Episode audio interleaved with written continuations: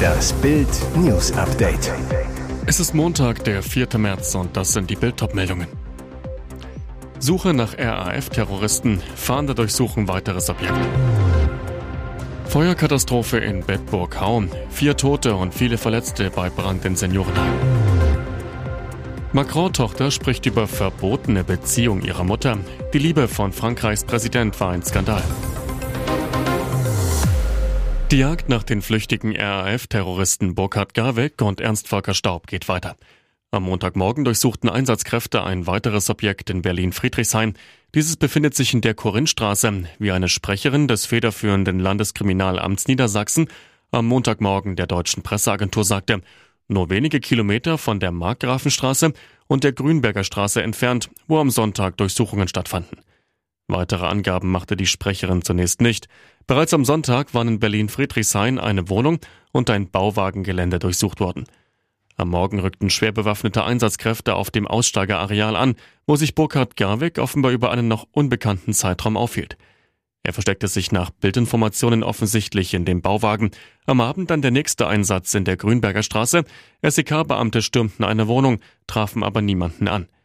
Die Ermittler fahnden nach den früheren RAF-Terroristen Ernst Volker Staub und Burkhard Garweg. Die dritte aus dem Trio, die frühere RAF-Terroristin Daniela Klette, war am vergangenen Montag in Berlin festgenommen worden.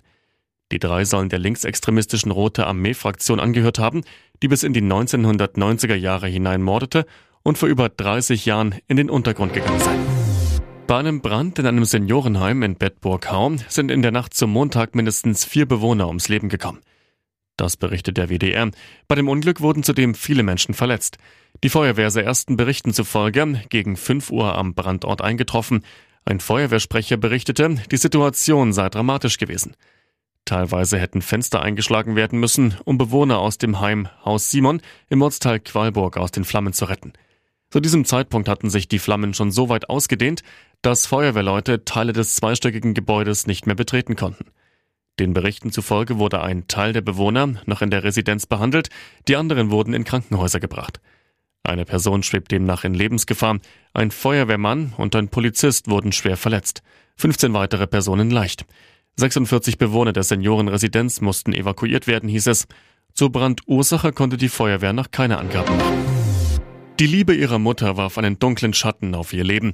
Anwältin Tiffaine Orsier, Stieftochter von Frankreichs Präsident Emmanuel Macron, hat im französischen Magazin Paris Match zum ersten Mal über die Affäre ihrer Mutter Brigitte mit dem heutigen Staatsoberhaupt Macron gesprochen. Die jüngste Tochter der heutigen First Lady war gerade zehn Jahre alt, als sie erfuhr, dass ihre Mutter mit dem 25 Jahre jüngeren Schüler Emmanuel Macron zusammenkam. Im Interview sagt sie ganz offen, dass sie sich durch die verbotene Beziehung ihrer Mutter immer noch verletzt fühlt. Rückblick. Brigitte Orsier hatte damals drei Kinder, als sie an der Schule eine Affäre mit dem künftigen Präsidenten begann. Sie lernten sich in der Theater AG kennen, die Brigitte leitete. Nesthäkchen Tiffen war erst zehn Jahre alt, also noch ein Teenager, als Emmanuel Macron Anfang der 1990er Jahre in die Familie kam. Es sei zwar noch nicht das Zeitalter der sozialen Netzwerke gewesen, so Tiffin Osier zu Paris Match, aber wir befanden uns in einer kleinen Provinzstadt, jeder wusste alles. Ihre Mutter Brigitte war noch mit Vater André Louis verheiratet. Die Angriffe, die Verleumdungen, die Urteile seien sehr verletzend gewesen, so Tiffin Osier. In der US-Serie House of Cards geht es um Korruption und Intrigen in Washington. Im Kartenhaus von Burgdorf dagegen dreht sich alles um Herz Damen und Kreuzbuben. Im ganzen Haus? Nein, ein Raum ist für Klaus Fickendey seit Jahren absolut tabu. Regale bis zur Decke, alles alphabetisch sortiert. Auf 25 Quadratmetern hortet Klaus Fickendey seinen ganzen Stolz. Niemand in Deutschland hat so viele verschiedene Kartenspiele wie ich, erklärt er und geht seine Liste durch. Heute sind wir bei 70.186. Morgen kann das schon wieder überholt sein. Denn der Rentner ist immer auf der Jagd nach Kartenspielraritäten. Wenn ich auf ein besonderes Spiel stoße, dann muss ich das haben, dann werde ich ganz aufgeregt, kann mich auf nichts anderes konzentrieren.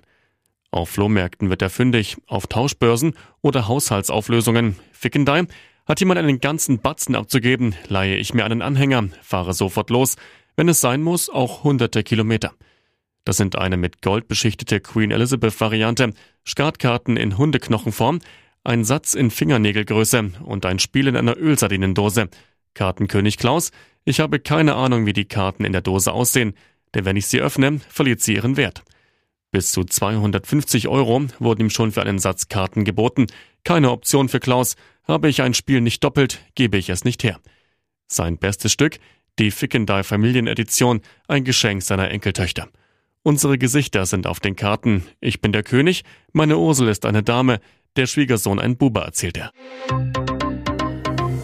Und jetzt weitere wichtige Meldungen des Tages vom Bild Newsdesk.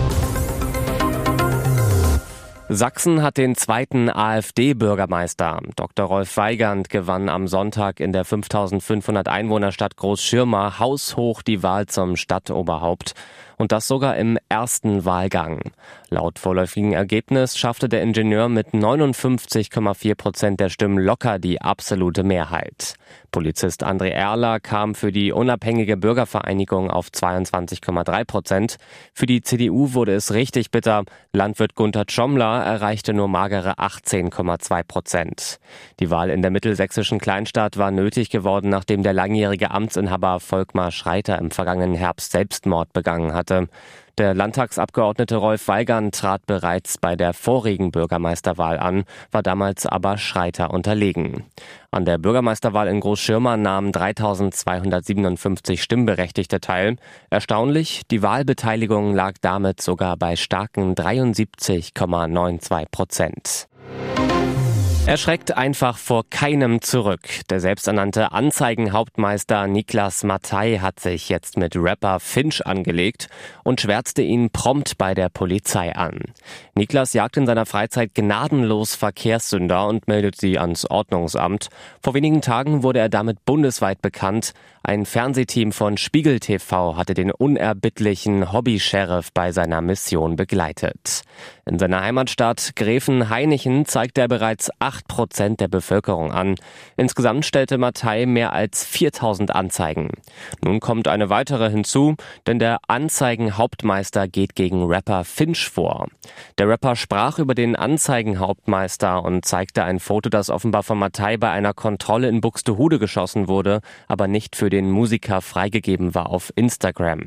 Der 18-Jährige fackelte nicht lang und meldete das angebliche Vergehen bei der Polizei. Natürlich. Doch der Zoff zwischen den beiden Männern wird nicht nur ein Fall für die Behörden, sondern auch fürs Tonstudio. Finch kündigte an, sich seine Gefühle von der Seele zu rappen. Jetzt will er ihm sogar einen eigenen Song widmen. Ich bin extra früher aus der Kneipe abgehauen, habe schon ein bisschen Text geschrieben. Ich gehe ins Studio, verrät der Rapper. Wer soll den HSV noch verstehen? Alle Konkurrenten im Aufstiegskampf patzten. Keiner aus den Top 7 der zweiten Liga konnte am 24. Spieltag einen Dreier einfahren. Und was machen die Hamburger? Sie vergurken vor 57.000 Zuschauern im ausverkauften Volkspark gegen den Tabellenletzten Osnabrück. Die zweite Saisonpleite gegen den VfL unfassbar. Aus den fünf Duellen gegen die drei Aufsteiger Elversberg, Osnabrück und Wien Wiesbaden konnte der HSV nur mickrige vier Pünktchen einfahren. Neutrainer Steffen Baumgart. Unabhängig vom Spiel, das Ergebnis ist eine Katastrophe. Trotzdem sind wir Dritter und haben noch zehn Spiele. Mein Gott, Steffen, der HSV war noch schlechter als beim gefeuerten Vorgänger Tim Walter. Gerade die Offensivausbeute war erbärmlich. Trotz einer 20-minütigen Überzahl nach Gelb-Rot für Ex-HSVer Maxwell Giamfi brachten die Hamburger in 95 Minuten den Ball nur dreimal aufs Tor. Darunter ist schon der verwandelte Elfmeter von Robert Glatzel zum zwischenzeitlichen 1 zu 1. Der Baumgart-Fußball, hohes Attackieren, schnelles Umschalten ist beim HSV noch nicht angekommen oder die Gegner haben sich auf die Spielweise bereits eingestellt. Glatzel verhungert im Sturmzentrum. Der Knipser war neben seinem Elfmeter an keinem weiteren Torabschluss beteiligt, nicht mal an einer Vorlage. Flanken sind im Baumgart-Fußball elementar. Hat der Trainer beim HSV dafür die richtigen Spieler? Bei Baccariata sind die Bälle oft zu unpräzise Krise. Ransford Königsdörfer geht lieber in die Tiefe. Jean-Luc Dompe hat seine Stärken im Duell 1 gegen 1. Bei Walter sorgten die offensiven Mittelfeldspieler für viel Torgefahr. Aktuell kommt gerade Ludovic Reis kaum zur Geltung. Gegen Osnabrück wurde er bereits zum zweiten Mal nach schwacher Leistung als erster ausgewechselt. Baumgart macht weniger den Spielstil als die Einstellung für die Pleite verantwortlich. Der Trainer, wenn du gegen eine Mannschaft wie Osnabrück spielst, die um die Existenz kämpft, dann musst du das auch tun. Das haben wir nicht getan. Mir hat viel Leidenschaft gefehlt.